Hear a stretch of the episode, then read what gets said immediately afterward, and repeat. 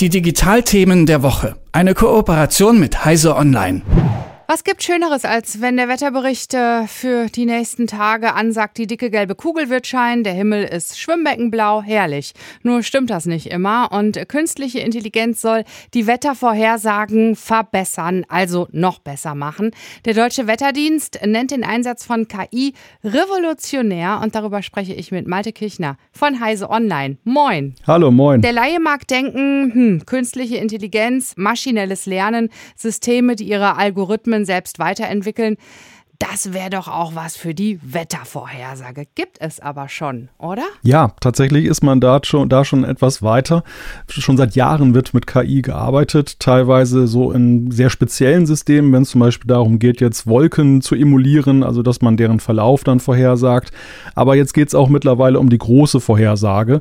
Und da gibt es dann auch einerseits von der privaten Wirtschaft Modelle und auf der anderen Seite forscht der DWD da auch selbst zusammen mit anderen Wetterdiensten in Europa. Und äh, wie sieht so ein Modell aus? Welches ist dir ins Auge gefallen? Es reden relativ viele momentan über das Google-Modell GraphCast, das, das von der ähm, Google-Unterabteilung DeepMind entwickelt wurde. Das ist auch mal im europäischen Kontext so versuchsweise eingesetzt worden. Man kann das auch mittlerweile oder man kann das immer noch auch einsehen, wie das äh, das Wetter vorhersagt. Und da hat man halt festgestellt in einer Studie, dass dann die Ergebnisse tatsächlich besser waren als die besten numerischen Modelle die man bislang hat. Also man muss ja dazu wissen, Wettervorhersage ist ja eine sehr komplexe Angelegenheit. Da wird ja eben versucht mit ja, physikalischen Berechnungen, unterschiedlichen Faktoren, die da rein äh, wirken, dann wird dann versucht, das Wetter vorherzusagen. Und die KI, die fährt einen ganz anderen Ansatz. Die geht eher so nach dem Motto Erfahrungswerte. Also die schaut sich das Wetter über einen sehr langen Zeitraum an und äh,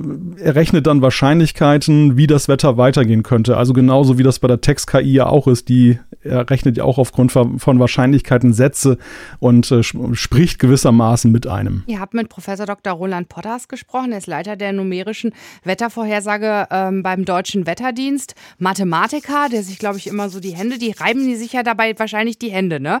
Mit ihren Wettervorhersagen. Glaubst du, dass diese numerische Vorhersage irgendwann abdanken kann?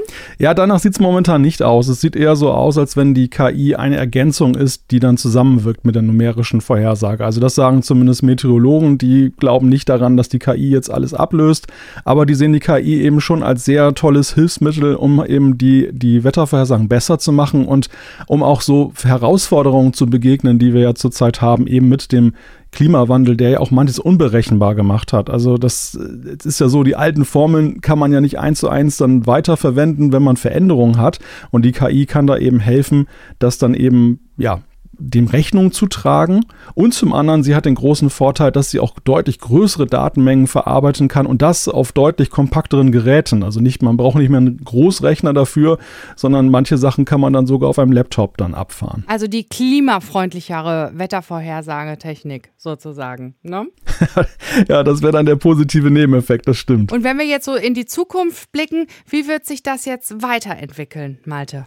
Ja, es gibt da mehrere Projekte, die derzeit laufen, sowohl jetzt in Deutschland, aber auch auf europäischer Ebene und international auch. Big Tech Companies sind natürlich auch an dem Thema dran, die wittern da ein Geschäftsmodell.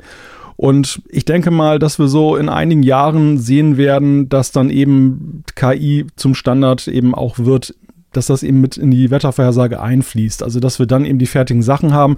Die Meteorologen sagen natürlich, sie nehmen jetzt nicht einfach mal jetzt so ganz schnell irgendwas, sondern es muss eben auch über einen gewissen Testzeitraum eben auch genau untersucht werden, ob die KI denn da wirklich Sinnvolles errechnet oder ob da nur Blödsinn dabei herauskommt. Und da muss man dann einfach zu der ältesten Wettertechnik wieder übergehen, nämlich dem Beobachten. Der Deutsche Wetterdienst nennt den Einsatz von künstlicher Intelligenz revolutionär.